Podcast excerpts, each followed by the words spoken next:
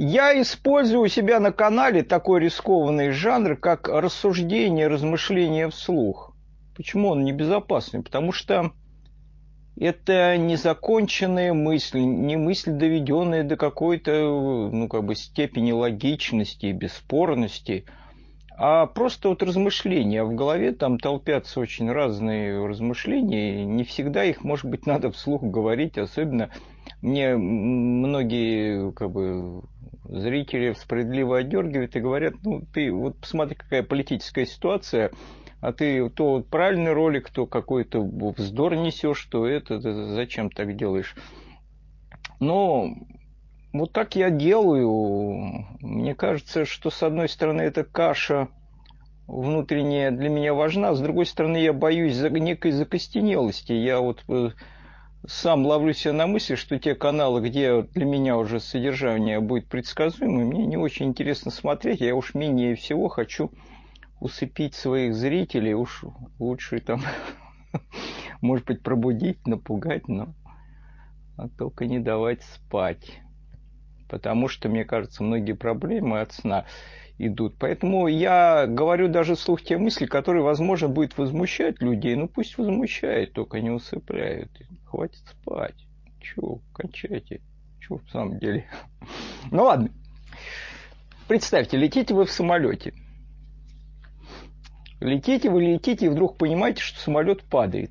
И как-то так серьезно падает, что вот уже вы себя хорошо представляете, что где-то минут через пять вам придется пережить не самые лучшие впечатления своей жизни, которые бы вы всеми силами хотели бы избежать. А вот в таких экстремальных ситуациях вы заметили, появляется какое-то странное чувство, как будто вам это все снится. Ну, как-то вот такое происходит, как будто ваше сознание от тела набирает какую-то дистанцию, желая как-то оторваться от всего этого удовольствия, которое тут случается. Ну, не знаю, может, это у меня чисто субъективное такое случается. Но положим, вы, предчувствуя такое интересное меню, пытаетесь вдруг всеми силами проснуться, потому что последняя соломинка, за которую вы хватаете, что это все какой-то сон, и что если какое-то сделать напряжение, вот такое дернуться посильнее, то ты проснешься и вот э, очутишься в этой милой своей домашней обстановке, вот здесь это вот там носочки, тапочки, милая жена, вот кофе, и все продолжится в той же самой конве. И представьте, что ваше усилие увенчивается каким-то результатом, и вы вдруг просыпаетесь. Но просыпаетесь как-то совсем по-другому, не так, как хотели. Вы вдруг понимаете, что эти носочки и тапочки и ваша милая жена тоже были сном. И что вообще все это снится, включая этот падающий самолет. И когда вы так проснулись, вы вместо того, чтобы оказаться там в другой ситуации и выйти из этого кошмара, вдруг начинаете все так по-другому воспринимать, как бывает, когда вы вдруг просыпаетесь во сне и понимаете, что это все какая-то ну, такая иллюзия, вы можете не сильно париться по поводу того, что происходит, потому что вы вообще как бы ногами стоите в другом мире. И вот этот, в этот момент, когда вы так проснулись, вам вдруг все это становится до бесконечности весело. Кто как падает самолет, как визжат пассажиры, какие стоны. Потом там от удара вам отрывает голову, она летит, но летит и при этом все время хохочет, потому что это очень сильно смешно. Ну, интересную картинку нарисовал. Есть, кстати, какой-то интересный американский фильм, забыл и название, и актер там хороший играет. Ой, даже не буду пытаться произнести на память эту фамилию. Ну, там сюжет примерно такой же, что он летит в самолете, а он, кажется, даже у него была фобия, связанная с этими самолетами. А тут полетел, и в какой-то момент он понял, что самолет падает. Он глядит в окно, и тут происходит с ним вот чудесный перелом. Вот это тайна таких переломов, таких даров, которые иногда может человек всю жизнь бодаться, пытаясь это добиться, а какому-то вот человеку это раз и вдруг дается. Ну вот по фильму с ним случается этот перелом – какой-то свет там в иллюминаторе ему светит. И вдруг происходит остановка в этом сознании, все по-другому начинает воспринимать. Он вдруг именно в этой ситуации катастрофы становится абсолютно спокойным. И в то время, когда вот там самолет, он приземляется не очень удачно и горит, он совершенно спокойно, сохраняя какую-то эту отстраненную умиротворенность, там спасает людей, пассажиров, выносит, и вообще попадает в другую ситуацию. Вот это пробуждение интересное. А еще я в связи с этим вот думал о разных сторонах свободы и о символизме распятия. Мы вообще очень часто отождествляем несвободу с чем-то, что вне нас положено. И тут внешние какие-то ограничения, всего того, что там где-то вот нам мешает жить. Но иногда закрадывается впечатление и какое-то подозрение, что мы как-то сильно привязаны к тому, что считаем своим эго. И что само по себе это эго какое-то задает какую-то крайнюю степень несвободы. То есть вот несмотря на то, что жизнь может быть разной, иногда хорошей, иногда нехорошей, иногда мрачной, иногда там какой-то еще какой, вдруг меня вот так, по крайней мере, не знаю, как у других с этим опытом, но я иногда спохватываюсь и вдруг понимаешь, что ты этот фильм своей жизни вынужден будешь досмотреть до конца, вне зависимости от того, какой тут будет сюжет.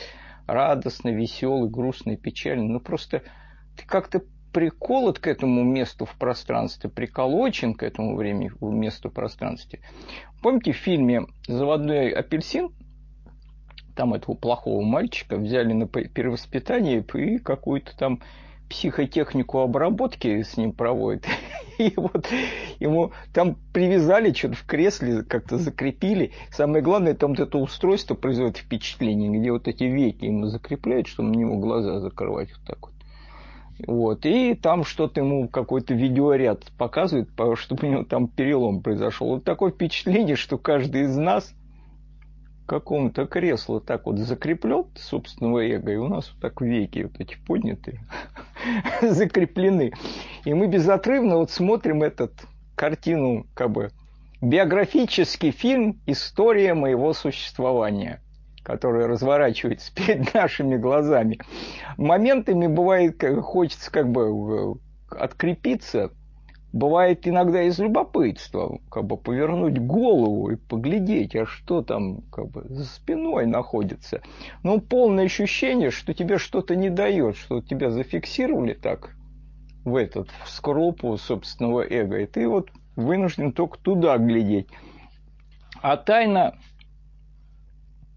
того, что скрывается, собственно, за твоими плечами, она как бы не дает. Вот начинаешь, я вот сколько раз пытался это уловить неуловимое, ну, такое ощущение, что ты вот развиваешь мысль до какого-то предела, доходишь до какой-то точки, а потом что-то как шмык и какое-то такое отсечение программы, мысль вдруг прерывается, и тебе что-то неуловимое такое мелькает и не дает до конца понять что-то важное, развернуться. А там, в этом то, что ускользает. Вообще разрешение всего, всего, всего, всего и корень всего понимания. Ну, такое впечатление, чтобы волшебство этого фильма не прервалось, оно вот так и сделано, чтобы ты не мог туда заглянуть. И тут меня вдруг однажды а, как бы вот сошла, не зашла эта мысль, что о смысле распятия, что каждый из нас как будто бы распят на собственном «я». Кто-то вот это мы находимся вот в таком закрепленном состоянии, чтобы мы вот это только глядели, мы как бы пойманы собственным этим эго, как крестом, на котором мы находимся в распятом состоянии. И что, в общем-то, это и источник и все, всего того, что происходит, в том числе включая страдания. Ну, там однажды самоубийцы что-то такое понимает об этом, наверное, подсознательно, поэтому пытается коренным образом решить вопросы так, таким образом, что пытается просто взорвать это к чертовой бабушке, чтобы это кино как можно быстрее закончилось. Но, ой, есть ощущение такое, что, не, если, не, что если сон не закончен, если ты не вышел из рамки сновидения этого, этого сна жизни, что если то даже смерть не пробудет тебя.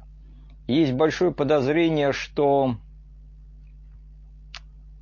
кошмар, от которого ты не смог пробудиться еще при жизни, после смерти, особенно вот такой, каким, какой прибегает самоубийцы, этот кошмар просто возвращается, не то что возвращается, остается, но помноженный где-нибудь на 100 еще. И тогда вот, ну, просто я истории читал про людей, про людей где-то в какой-то индийской традиции рассказывается. И не помню про какого-то гуру. И у меня в, в голове каша, в голове моей опилки, да, да, да. Вот. Поэтому там среди этой каши какая-то история про какой-то гуру говорил про какого-то человека, который умер во сне, что он бродит в этом мире, потому что даже не понял, что он умер ну, совершился переход, а он так и остался в, в области привычного. В общем, за рамки сновидения не вышел этого житейского, и поэтому ему не полегчало никаким образом.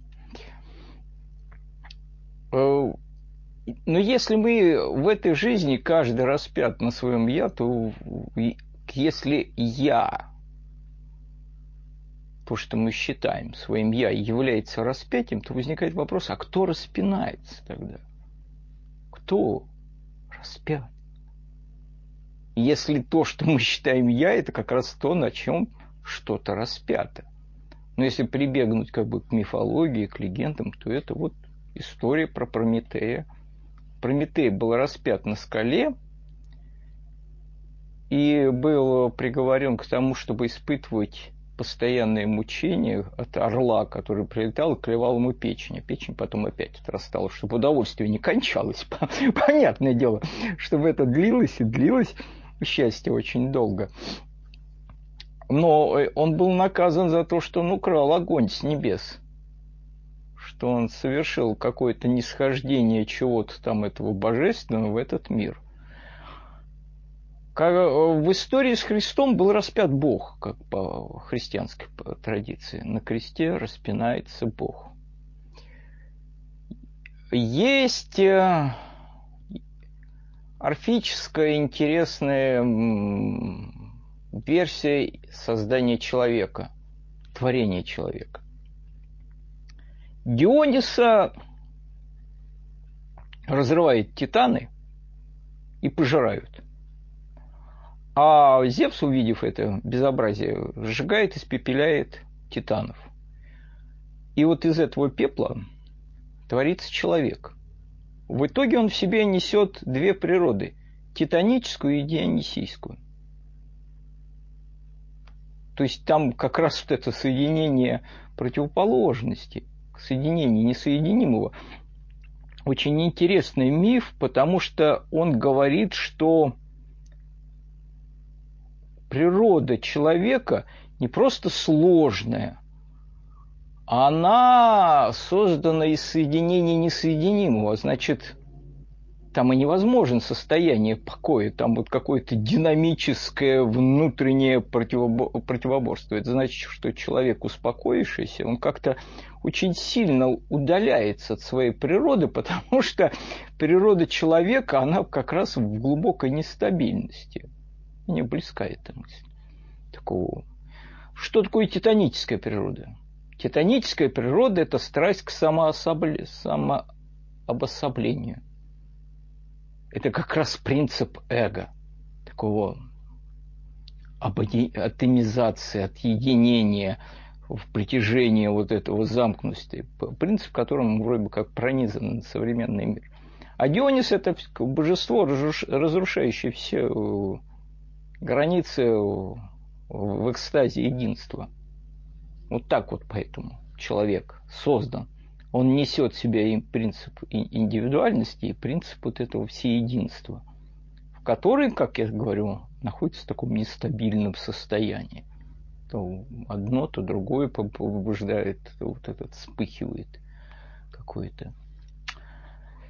И есть прекрасный кусочек лекции из э, Виктора Солкина о египетской космогонии. Она настолько прекрасна, что мне даже не захотелось его пересказывать, я украл, вырезал этот фрагментик и сейчас ставлю сюда. Ну, хотя через микрофон писал, звук плохой, наверное, плоховатый будет, но очень хороший фрагмент.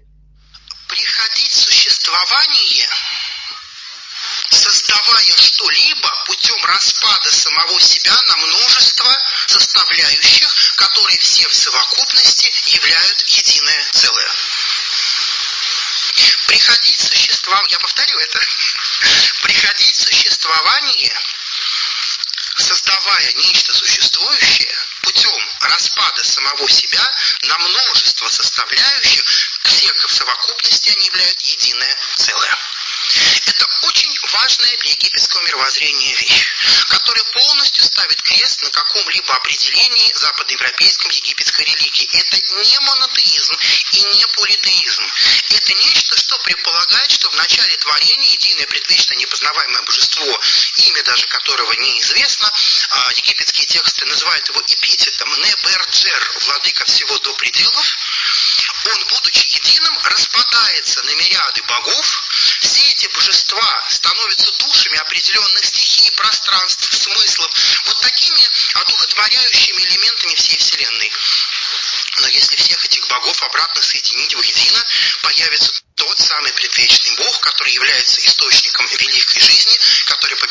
любую смерть и который лежит в основе каждого суточного цикла.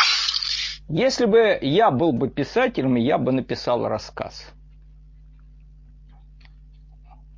О человеке таком среднем, простом, неказистом, странном, который все время живет, никак не может устроиться в жизни и ищет Бога.